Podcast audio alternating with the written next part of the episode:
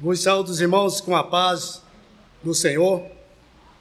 Eu quero pedir permissão para os irmãos que estão em vossas casas, que estão aí nos assistindo, e eu gostaria que você prestasse muito bem atenção sobre esta noite da palavra de Deus, porque eu tenho grande e plena certeza que ela vai falar aos nossos corações. Você que nós estamos nessa live, você que está aí na sua casa, no seu sofá, vendo pela televisão, ou pelo celular, ou pelo notebook, não importa, que você chamasse a sua família e observasse bem o que Deus quer falar conosco nesta noite. E a palavra que Deus colocou no meu coração se encontra em João, no Evangelho de João 10. Nós vamos ler alguns versículos. Essa palavra tem nos chamado muita atenção, porque o título da mensagem é O Bom Pastor. O Senhor Jesus é o sumo pastor da sua igreja. E nós vamos ver aqui a partir do primeiro versículo 10 que fala assim: Na verdade, na verdade vos digo que aquele que não entra pela porta no curral das ovelhas, mas sobe por outra parte, é ladrão e salteador. É uma palavra forte. Aquele, porém, que entra pela porta é o pastor das ovelhas. A este o porteiro abre e as ovelhas ouvem a sua voz e chama pelo seu nome as suas ovelhas e atrás para fora. Versículo 4. Quando tira para fora as suas ovelhas, vai adiante delas e as ovelhas o seguem, porque conhece a sua voz. Mas de modo nenhum seguirão o estranho, antes fugirão dele, porque não conhece a voz do estranho. Jesus disse esta parábola, mas eles não entenderam o que era que lhes dizia. Amém? Louvado seja o nome do Senhor Jesus. Eu quero pedir permissão que Jesus foi da descendência de Davi. E lá no capítulo 16 de Samuel, quando Deus fala para o profeta escolher um rei para Israel, e aquele profeta Samuel foi até a casa de Jessé fazer ali um sacrifício. E ele chegando lá, falou já o seu objetivo, que era ungir um rei para Israel. E Jessé com certeza ele falou assim: Isso vai ser muito fácil. Meus filhos são treinados em tudo, de guerras, homens valentes, robustos, fortes. E o profeta e aquele pai manda passar os seus sete filhos na frente do profeta. No final dos sete filhos, o profeta não escolheu nenhum. Eu imagino a decepção daquele homem, do pai de família, porque ele sabia que ali tinha um que serviria para ser escolhido. E o profeta dirige ao pai e fala assim para ele: é, Acabaram-se os mancebos, os jovens, seus filhos? E ele diz: Não, não, é um desprezo, querido. Quantas vezes é, neste mundo, nós sentimos assim humilhado, desprezado pelas nossas famílias. E Jessé, o pai, fala assim: não, ainda tem um só, mais um, só mais um. É, um dos, mais, dos menores, mais novos. É, está no campo, trabalhando, cuidando das ovelhas, cuidando do rebanho. Olha, querido.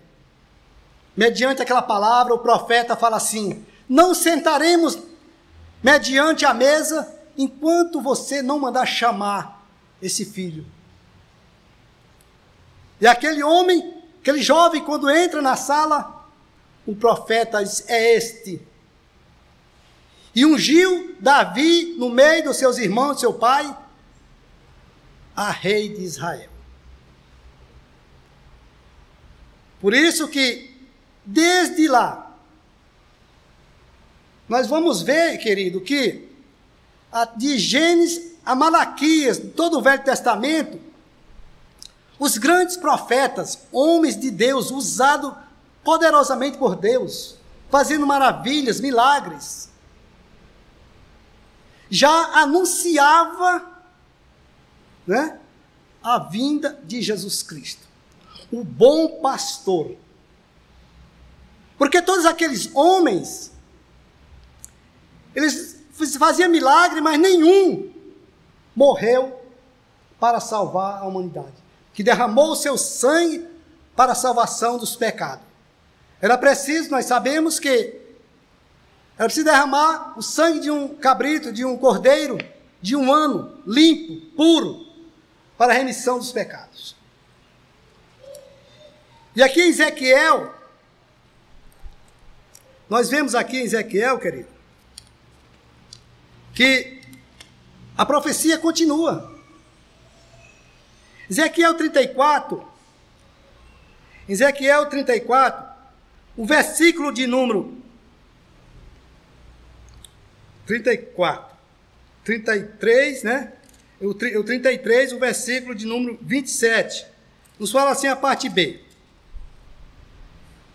Tiveram em um lugar deserto, caíram a espada, e o que estiver sobre a face do campo, o estrangeiro a fera, o estregarei a fera, para que coma e os que estiverem em lugar, lugares.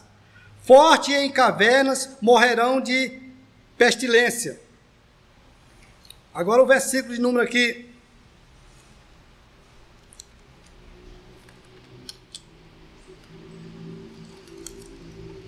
O 34 agora, o versículo de número 4. A fraca, ele está falando da ovelha. Veja a preparação. A fraca não fortaleceste, e a doente não curaste, e a quebrada não ligares, e a desgarradas não tornaste a fazer, e as pedidas não buscaste, mas dominais sobre elas com rigor e dureza. Versículo de número 6. As minhas ovelhas andam desgarradas. Olha a colocação do profeta Ezequiel. 34, 6. As minhas ovelhas andam desgarradas por todos os montes e por todos os outeiros. Sim, as minhas ovelhas andam espalhadas por toda a face da terra, sem haver quem as procure, nem quem as busque. Como o pastor busca o seu rebanho, o versículo 12 como o pastor busca o seu rebanho no dia em que está no meio das suas ovelhas dispersas. Assim buscarei as minhas ovelhas e as farei voltar de todos os lugares por onde andares espalhadas no dia da nuvem e da escuridão. Profeta eh, Ezequiel profetizava contra aqueles malfeitores, aqueles líderes que tinha a plena obrigação, o sacerdote, de cuidar do seu rebanho, do povo, mas eles procuravam fazer o seu bem-estar, o seu egoísmo, os seus desejos, as suas vontades. E não desprezava aquelas pessoas para poder cuidar deles. E aqui o profeta Ezequiel duramente falava com o povo, já profetizando a vinda de Jesus Cristo. Vamos continuar um pouquinho aqui? Mas é maravilhoso que Deus prepara tudo no momento certo. O 14 diz assim: Em bons pastos apacentarei, e, a, e nos montes altos de Israel será a sua malhada. Ali se deitarão numa boa malhada e pastarão em pastos gordos, monte de Israel. Eu apacentarei as minhas ovelhas e as farei repousar, diz o Senhor Jeová. As perdidas Veja só: as perdidas buscarei, e a desgarrada tornarei a trazer, e as quebradas ligarei, e as enfermas fortalecerei, mas as gordas e as fortes destruirei, e apacentá-lo-ei com juízo. Deus fala duas colocações aqui. O profeta fala duas colocações. As fracas, as doentes, aquelas que estão desprezadas, ele vai ligar e vai curar. Mas aqueles ímpios que acham que não precisa de nada, não precisa de Deus, que tem tudo em suas mãos, são ricos, ele a dominará e desprezará e vai ser julgado no dia do juízo. Eu sou uma ovelha do Senhor. E você que me ouve, você também é um escolhido de Deus. Você é uma ovelha do Senhor. Isaías continua falando da vinda de Jesus Cristo. É, é, um, é um livro que enfatiza muito a vinda de Jesus Cristo. Isaías 53, então, fala claramente e abertamente sobre a vinda de Jesus Cristo. Mas aqui onde nós estava lendo, em João 10, nós paramos no 6. Vocês observam que Deus faz essa maravilha falando para a multidão e seus profetas, seus sacerdotes, e agora, no capítulo 6, depois de Jesus falar tudo aquilo, o 7, veja só o que os discípulos falaram. Tornou, pois, Jesus a dizer-lhe em Verdade vos digo que eu sou a porta das ovelhas. Todos quanto vieram antes de mim são ladrões e salteadores, mas as ovelhas não o ouvem. Eu tenho conhecimento porque todo mundo sabe que eu nasci no sertão e nós criava, meu avô criava mais de 150 ovelhas. E nós, todas as 5 horas da tarde, a obrigação era nós ir buscar as ovelhas para o curral, para o seu aprisco, porque durante a noite elas corriam muito risco. Lá não tinha onça, não tinha leão, mas tinha uma onça parda lá, querido, que devorava as ovelhas pela noite. E tinha também o lobo guará, que ele também é carnívoro. E à noite é onde eles fazem a ronda para devorar as presas. E a obrigação nossa era buscar as ovelhas para o curral, para o seu aprisco, para ter uma segurança. E o interessante é que nós ao chegar no local muito longe, distante da casa, a primeira coisa que nós tínhamos que fazer para reunir as ovelhas era gritar alto chamar pelo nome. Interessante isso. Nós chamava pelo nome daquelas ovelhas mais antigas. E ao chamar o nome, as ovelhas se identificavam com o nome. E para um detalhe também muito importante, ela conhecia a nossa voz. E ela tinha as ovelhas, as mais velhas, nós colocávamos um chocalho e aquele chocalho começava a badalar, e os outros as outras que estavam mais longe começavam a se unir, se juntavam. Tão importante é a união da igreja. Como é maravilhoso a igreja ter união. Agora eu quero que você consiga ter união e ter um, um aprisco melhor e chamar para o seu curral, sabe quem? O bode. Ele não te obedece. Ele, você chama, ele sai para outro lado. Sobe nas montanhas, nas pedras. Vocês sabiam que bode sobe até em árvore? Interessante. A ovelha não, querido. Por isso que Isaías fala assim. Quando Isaías fala que ele foi como uma ovelha muda. Olha a colocação de Isaías, versículo 6, 53, 6. Ele fala que Ele foi, Jesus Cristo foi como uma ovelha muda para o matadouro. E ele não abriu a sua boca. Isso é maravilhoso, querido. Nós servimos a, a um Deus grandiosíssimo. Eu não sei se eu vou conseguir transmiti-lo. Eu estou sentindo muito a presença do Senhor. E quantas pessoas que já foram ovelha do Senhor,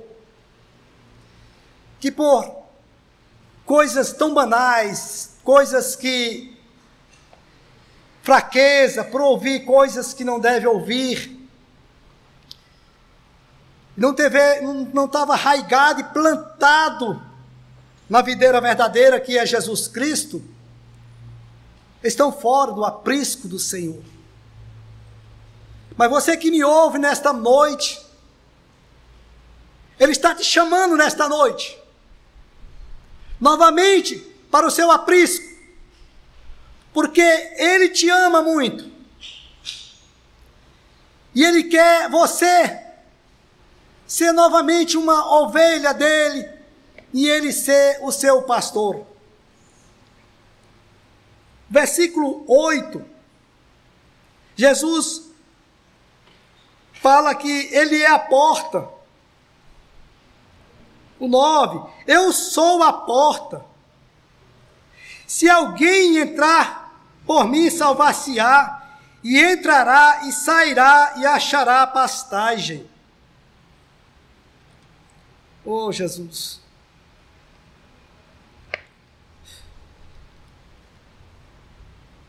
Ele faz uma colocação aqui você não é obrigado a me aceitar, disse Jesus. Mas se, uma composição que ele faz aqui, uma colocação, né? Se alguém entrar por mim, eu sou a porta. Você, nesses seis meses de pandemia, essa loucura que está o mundo, você deve ter batido em muita porta portas erradas, portas que não te levam a nada. Talvez você tenha ouvido e visto até profecias que não são nem de Deus, e você creu, acreditou, e foi. E o seu objetivo, aquilo que você mais almejava na sua vida, você não conseguiu. Porque você está batendo em porta errada. Jesus, ele fala aqui claramente para nós: Eu, eu sou a porta. Não existe outra porta que leve ao reino dos céus. Não existe outra porta que leve à salvação, que dirige à salvação. Eu sou o caminho, eu sou a verdade. E ele vai mais além. Eu sou a vida. Aleluias. Eu sou a vida, disse Jesus. Vamos continuar, que a hora está voando. Aleluia, glória a Deus. E ele diz que o 11, eu sou a porta. Eu sou o bom pastor, e o bom pastor dá a sua vida pelas ovelhas. Aleluias! Ele dá a vida pelas suas ovelhas. Ele verdadeiramente deu a vida dele. Como eu já citei, os profetas, os patriarcas, juízes, os reis, os sacerdotes, os profetas. Nenhum deu a vida para a salvação, para a libertação, para redimir pecados. Mas Jesus aqui, vocês observam que essa parábola, ela me chama muita atenção porque é uma parábola não de uma parábola de exortação, mas é uma palavra de humildade, de carinho, uma palavra de amor. Porque ele nos chama ovelha. A ovelha, ela tem três significados que servem para nós. Ela é mansa. A ovelha, ela é meiga. Ela tem muito mais é, aperitivos, vamos dizer assim. Ela é obediente. Porque quando nós ia chamar as ovelhas, nós, elas começavam a se juntar, mas era rápido se juntava. E nós saía na frente, e quando nós olhava, querido, tinha aquele rebanho de ovelhas brancas, oh Deus, atrás de nós. E elas adentravam, tudo calma, sem ficar escândalo nenhum como o bode faz, né? Tranquilo, calma, sereno. Nós fechava ali, no outro dia, abria novamente a porteira e ela saía tranquilo para os, a sua solta, para ter a sua alimentação. E agora Jesus diz que Ele é o bom pastor, e Ele é a porta, e além disso, Ele dá a sua vida pelas ovelhas. Jesus morreu na cruz do Calvário com uma morte que eu estava lendo semana passada, eu eu parei porque eu sou muito sensível com aquela cena que pegaram Jesus, ele inocente, o Cordeiro de Deus, santo, imaculado, filho do, do Altíssimo.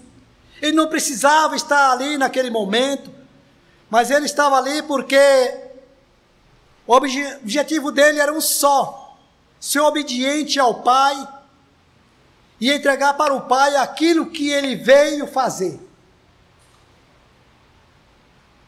E ele sobe ali sem falar nada, mas além de tudo, pega dois salteadores.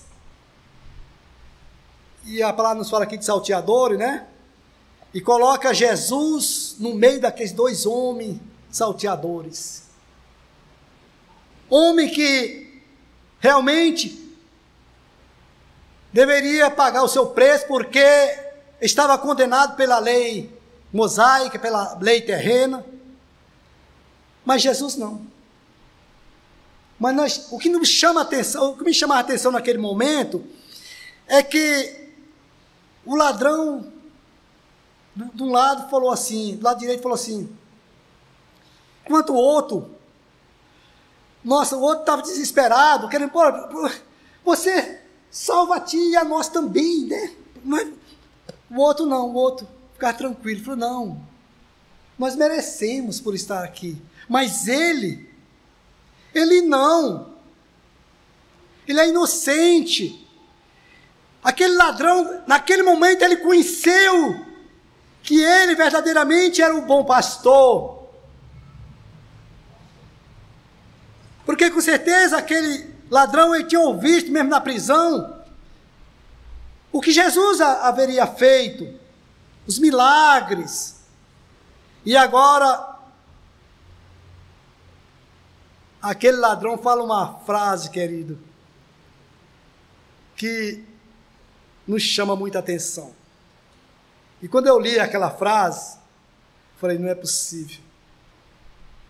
Que ladrão fala assim: olha para Jesus naquele momento de Calvário. Fala assim: Senhor, lembra-te de mim quando estiver no paraíso. e a resposta de Deus, de Jesus, foi: Ainda hoje mesmo tu estarás comigo. não foi amanhã, não foi ontem. Foi naquele momento certo. Ainda hoje tu estarás comigo no paraíso. Como pode? Não, não pode. Pode sim. Ele é Deus. Aquele ladrão se arrependeu por tudo o que ele tinha feito, e Jesus reconheceu no seu coração que ele havia se, se arrependido. Tu hoje mesmo estarás comigo. Agora você imagina, Vou pensar aqui, querido, e você pense aí na sua casa, você pensando, que quando Jesus chega lá com aquele homem, né, no paraíso, vendo a grandeza dos céus,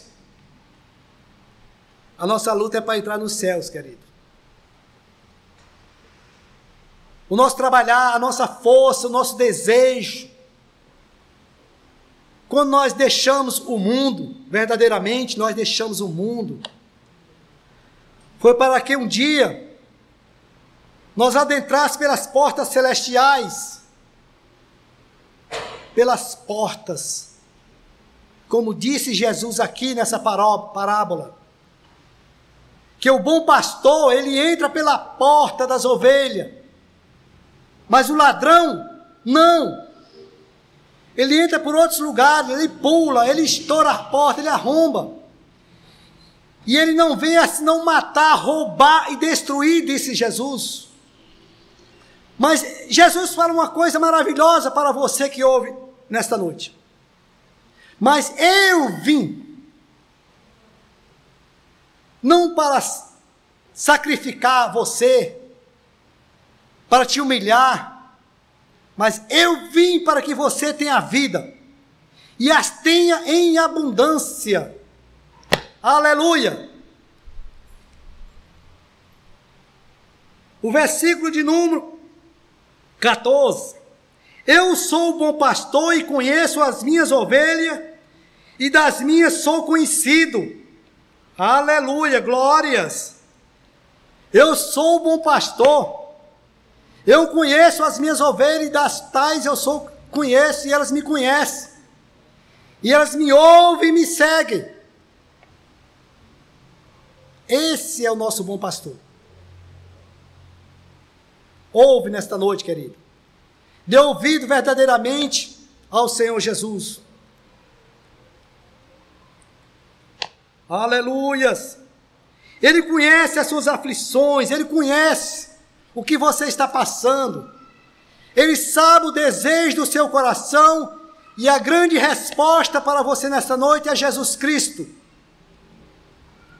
Volte novamente para o aprisco do Senhor. Aleluias!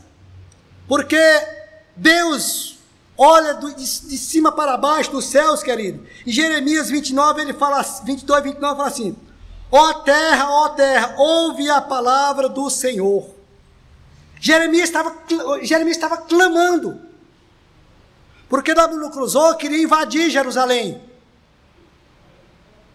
E agora o profeta Jeremias, que sofrimento, né? Ele sabendo que a, a invasão ia ser certa, e ele clamava, ó povo, três vezes ele falava, no 22 e 29, ó terra, Ó oh, terra, terra, povo, ouve a palavra do Senhor. Aleluias! Ouve, Senhor, a palavra. Romanos 3,10 nos fala assim, querido. Paulo fala uma coisa gloriosa aqui no 3,10, assim: Não há um justo nenhum sequer que palavra! Não há ninguém que, de, que entenda, não há ninguém que busque a Deus. Observe aqui já no Novo Testamento. Agora eu quero te falar uma pergunta, fazer uma pergunta. É diferente hoje dos dias atuais? Não é diferente nenhum, querido. Não há um justo sequer. Não há ninguém que busque a Deus. Agora, é, Paulo fala assim: não há nenhum só. Ele vai, ele vai muito além, né?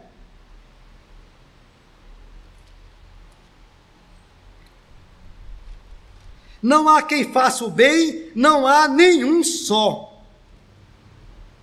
Meu Deus do céu. E agora Paulo, é Pedro, 1, 8. Vos não foste comprado como ouro ou prata, como são coisas perecíveis Estou encerrando já, viu? Mas essa passagem aqui, eu estava meditando nessa passagem, ela é muito longa, mas eu, eu fiz questão de frisar esse versículo só aqui. Vós não foste comprado como com ouro e nem com prata que são perecíveis. Nós somos verdadeiramente remido e comprado pelo sangue carmesim de Jesus Cristo.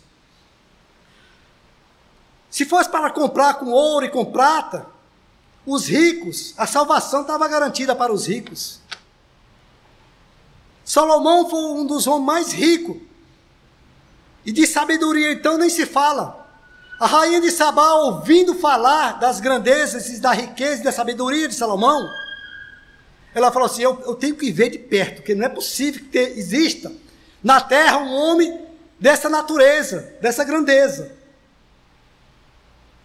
E 1 Reis 10 fala que a rainha foi com a sua caravana até Salomão. Né? Estou encerrando, não se preocupe. E chegando no palácio, ela começou a observar tudo. Tudo que Salomão tinha era de ouro.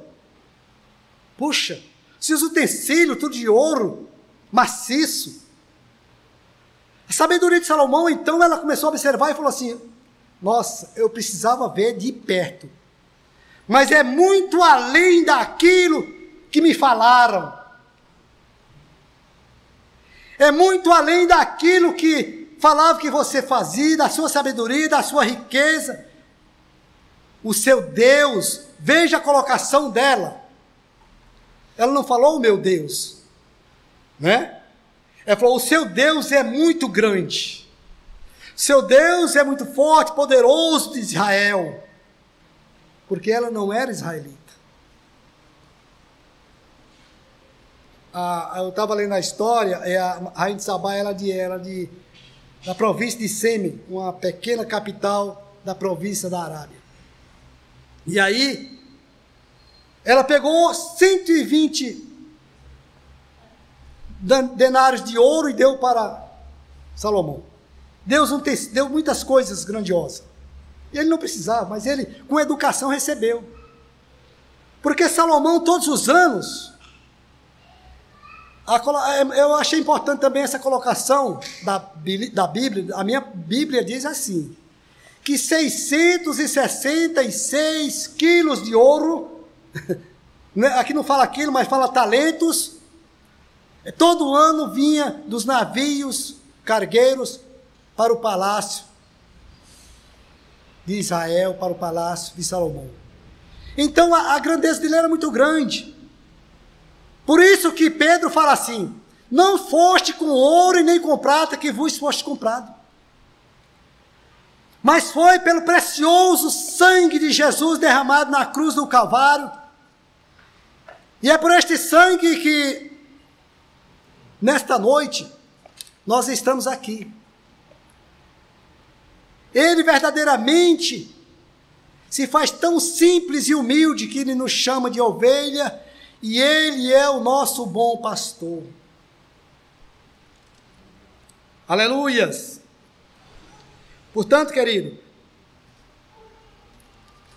eu quero que você fique com esta palavra nesta noite. Não sei o que você tem passado, está passando. Creia. Creia que Deus fará grandes coisas com você. Ele tem ouvido verdadeiramente o seu clamor. Como diz lá em Ezequiel, ele sara as suas feridas.